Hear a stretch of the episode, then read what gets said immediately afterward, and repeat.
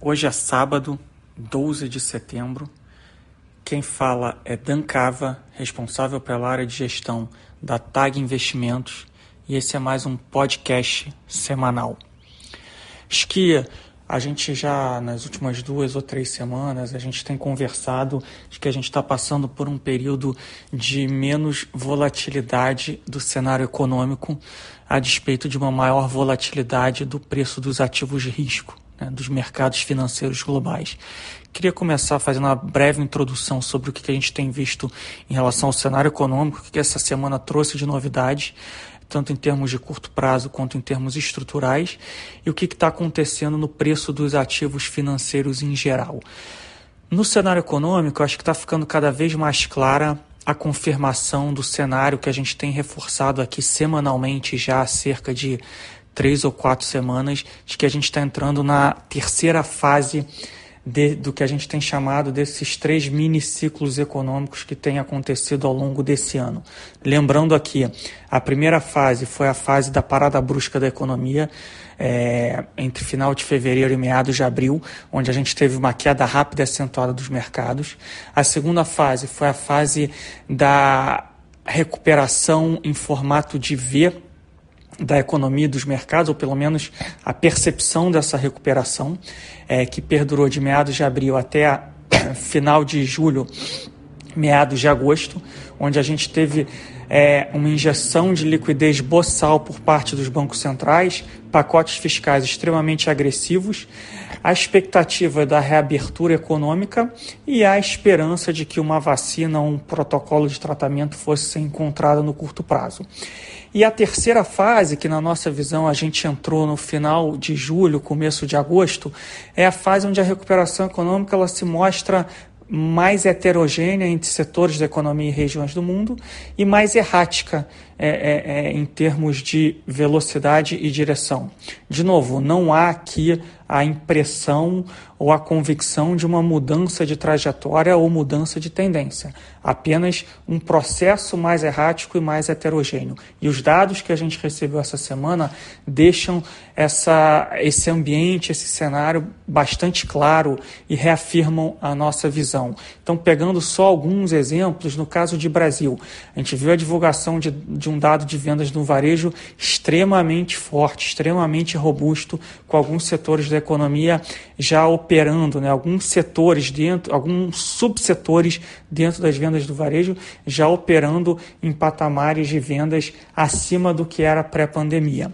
Por outro lado, quando a gente olha o indicador de serviços, né, o nível, o patamar ainda está muito abaixo do que era antes da, do auge da crise, antes da pandemia, e a recuperação é uma recuperação muito menos intensa do que a recuperação é, é do setor de serviços. Acho que nas últimas semanas a gente já comentou aqui motivos para isso, né?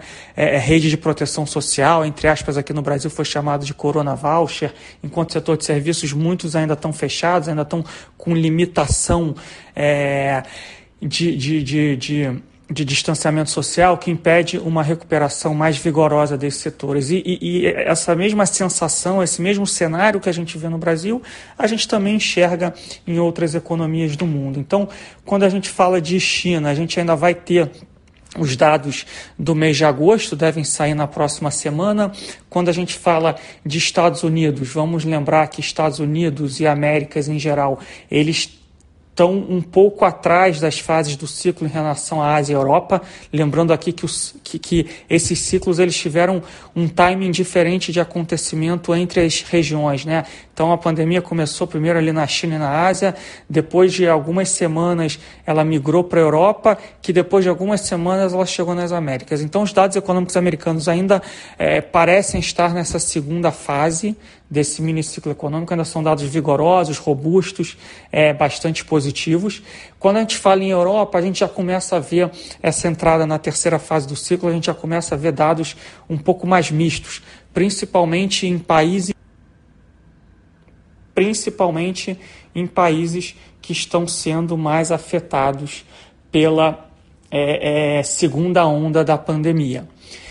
É, por exemplo, é Espanha e França. A gente comentou aqui, a gente tem uma segunda onda da pandemia em países que são destinos turísticos muito buscados no verão europeu, nas férias europeias, é como é o caso da Espanha e da França, das praias na Espanha das praias na França. E esses países, por mais que a gente não teve, a gente teve um número muito mais baixo de fatalidades, de letalidades, apesar do número alto de infecções, é, a gente é, é começa a ver é, que de fato isso afetou um pouco o crescimento. É, no sentido de que a gente viu PMIs um pouco menos vigorosos, é, a gente vê sinais de acomodação do crescimento, de novo, não de inversão de tendência, mas de acomodação. É, e quando a gente fala de Brasil, é um pouco aquilo que a gente já comentou, né? A gente tem sinais ainda muito fortes em algum, alguns setores econômicos e sinais ainda de bastante fraqueza em outros setores da economia. Então, em termos de crescimento, a recuperação continua, mas ela se mostra mais errática e mais heterogênea entre setores econômicos e entre regiões do mundo. Quando a gente entra para falar um pouco de, sobre inflação, é, a gente é, precisa entender que no Brasil a gente está passando por um processo onde os índices de preços ao produtor, né, os IGPs, eles estão muito elevados, né, rodando aí na casa de 4% ao mês e quase 15% na comparação ano contra ano, é muito influenciadas por alimentação e pela depreciação cambial. Porém, esse repasse, ao contrário do que a gente viu no passado, ele tem sido muito baixo para os índices de preços é, ao consumidor, ao IPCA. Né? O que a gente vê no IPCA é que é, é, é, os, os serviços, né, os indicadores de serviços estão muito baixos, os núcleos estão muito baixos. Né? Então, não é para dizer aqui que não existe inflação. Inflação existe né, ela está aí escancarada com os IGPs rodando a quase 15% na comparação interanual e quase 4%, é, ou às vezes acima de 4% é, no mês contra mês. A inflação ela existe. O que a gente precisa entender é o quanto dessa inflação precisa ser combatida pela política monetária, né? ou seja, quanto que o Banco Central precisa agir, atuar em termos de alta de juros para conter esse processo inflacionário. E por enquanto, o que a gente vê é que a inflação ela tem sido puxada, ela tem sido liderada por itens que eles não são influenciados pela política monetária. Então, no curto prazo, não há nada que o Banco Central possa fazer para conter esse processo inflacionário, que parece ser um processo é, é, normal, econômico, cíclico de questões pontuais principalmente em alimentação e principalmente em é, é, itens é, puxados pela depreciação cambial. É, o Banco Central ele vai agir se houver a percepção que a inflação nesses itens ela vai se tornar mais estrutural e você vai ter um repasse dessa inflação é, é, para itens que são mais influenciados pela política monetária. Aí sim você vai precisar ter uma atuação mais é é, é, é, proativa por parte do Banco Central. Então, de novo, reforçando a mensagem. A inflação ela existe, ela está aí, só que ela é uma inflação pontual em alguns itens específicos. A inflação que existe hoje não é uma inflação que pode ser combatida pela política monetária.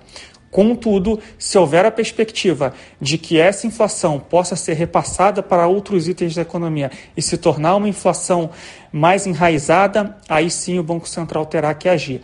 A gente ainda não está nessa fase, então ainda não parece ter essa necessidade de uma atuação por parte do Banco Central. Quando a gente vai para a economia americana, e aqui está a grande novidade da semana, a gente teve o segundo mês consecutivo do núcleo de inflação mais alto, né, o chamado Core CPI. O núcleo de inflação no mês passado tinha subido 0,6 no mês, é, contra uma expectativa de 0,2. E nesse mês agora, né, no mês de agosto, o número foi divulgado agora, ela subiu 0,4 contra uma expectativa também de 0,2, levando a comparação interanual para perto de 1,7% de alta. É, lembrando que o Banco Central Americano promoveu uma mudança profunda na sua maneira de atuar, eu comentei sobre isso na semana passada. A inflação ainda é baixa no overall, né? olhando um contexto geral, a inflação ainda é baixa, mas a gente já teve dois meses bastante é, é, é, é de inflação bastante alta. é, e especialmente nos núcleos de inflação. Obviamente que tem alguns itens específicos puxando a alta. Quando a gente olha o último mês agora, esse 0,4, 40% da surpresa autista foi em carros usados porque a gente está tendo uma mudança dos hábitos de consumo, então as pessoas estão deixando de usar transporte público e estão comprando seus próprios carros para poder se locomover devido à pandemia. Isso puxou é, carros usados, né, preço de carros usados.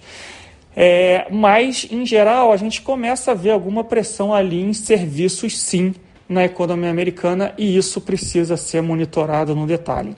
Se tem é, um fator que eu acredite que possa mudar estruturalmente a dinâmica dos mercados, é uma inflação mais alta na economia americana ou a percepção de uma inflação mais alta que possa levar o Fed a ter que agir, ter que atuar na direção de enxugar a liquidez do mercado, elevar juros, parar de fazer o seu quantitative easing. De novo, este não é o cenário base. O cenário base é que a inflação que a gente está vendo ela fique um pouco pressionada por alguns meses, mas ela não seja uma inflação estrutural. Né? O, o, o, o hiato do produto americano ainda é muito alto, né? a economia ainda está passando por um processo é, é de crise. Você ainda, a gente ainda não deveria ter, pela teoria econômica, pressões estruturais altistas na inflação americana. Porém, se houver a percepção do mercado que essa inflação ela vai se tornar estrutural e o Fed, o Banco Central Americano, vai é, é, cometer um erro de política monetária, né, não elevando juros, não enxugando a liquidez do mercado, ou que o Fed já cometeu um erro injetando muita liquidez no mercado e, e, deixando o mercado muito líquido por muito tempo, aí sim a gente pode ter uma mudança estrutural na dinâmica dos mercados, porque a percepção de menos liquidez é, é, ou de juros mais elevados na economia americana pode ser um ponto de inflexão importantíssimo e muito negativo para o preço dos ativos. Então, esse é um tema que a gente precisa acompanhar no detalhe e a gente precisa entender se em algum momento o, o mercado, né, entre aspas, né, o mercado como se fosse uma entidade, é, é começar a, a ter este questionamento ou questionar o Fed nesse sentido. O cenário base é que a gente tem uma, inflação um pouco mais pressionada no curto prazo, mas a inflação permaneça abaixo dos 2%, às vezes pode até ficar um pouco acima, mas dado essa nova maneira de atuar do Fed, uma inflação um pouco acima de 2% na comparação anual não seria um problema. O que a gente não pode é ter uma inflação galopante muito acima de 2% e a percepção é que ela ficará muito acima de 2% por muito tempo. Então, é, é, talvez essa seja a grande novidade, né? Segundo mês consecutivo de inflação muito mais alta. Esse mês especificamente teve um caso específico de, de aumento de preço de carros usados, mas é um tema que a gente precisa acompanhar, porque na, na, na nossa humilde opinião, isso pode ser um ponto de inflexão importante para mercados. Falando um pouco aqui de mercados, a gente teve mais uma semana de volatilidade alta e de correção é, no preço dos ativos, principalmente no preço do mercado de renda variável, os índices de bolsa globais.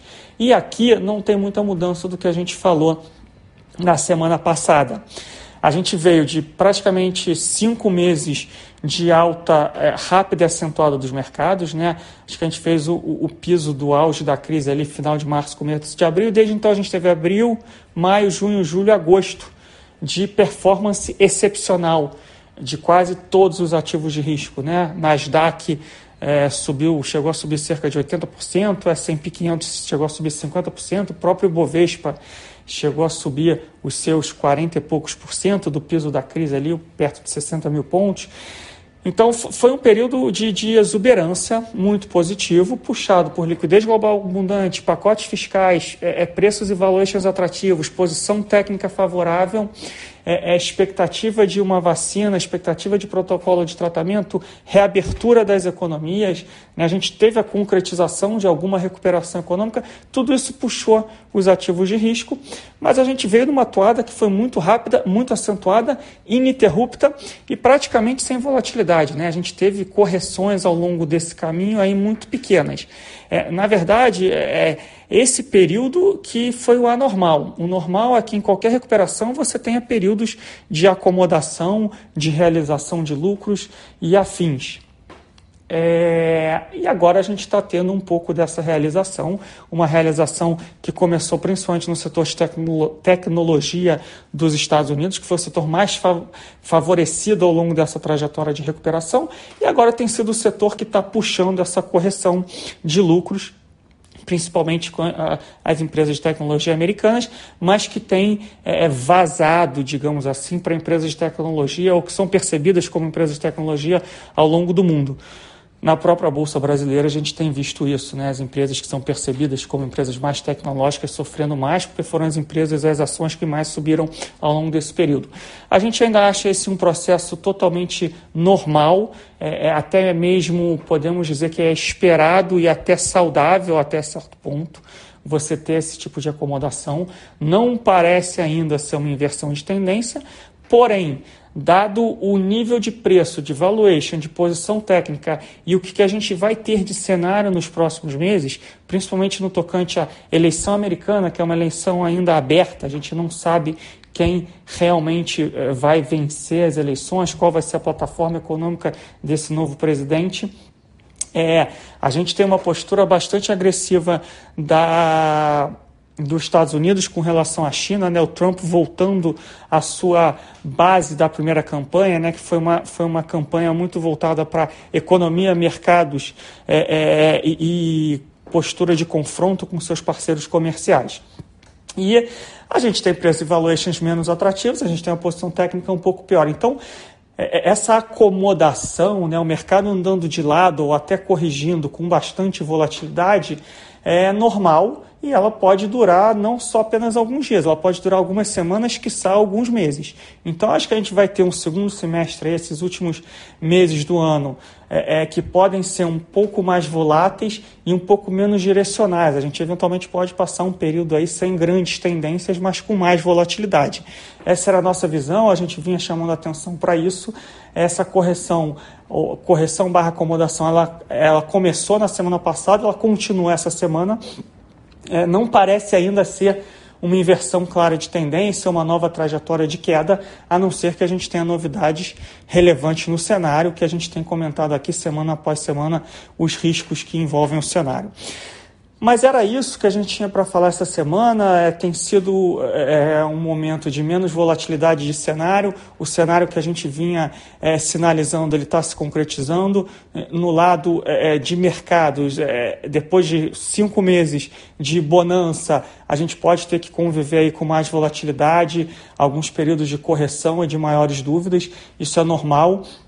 Em termos de portfólio, a gente continua é, é, buscando aí é, um, portfólios que, que vão conseguir navegar esse período de uma maneira é, bastante é, mais suave do que o que a gente viu em março. A gente não acha que tem cenário para acontecer o que aconteceu em março, mas um pouco mais de volatilidade, os portfólios precisam estar preparados para isso.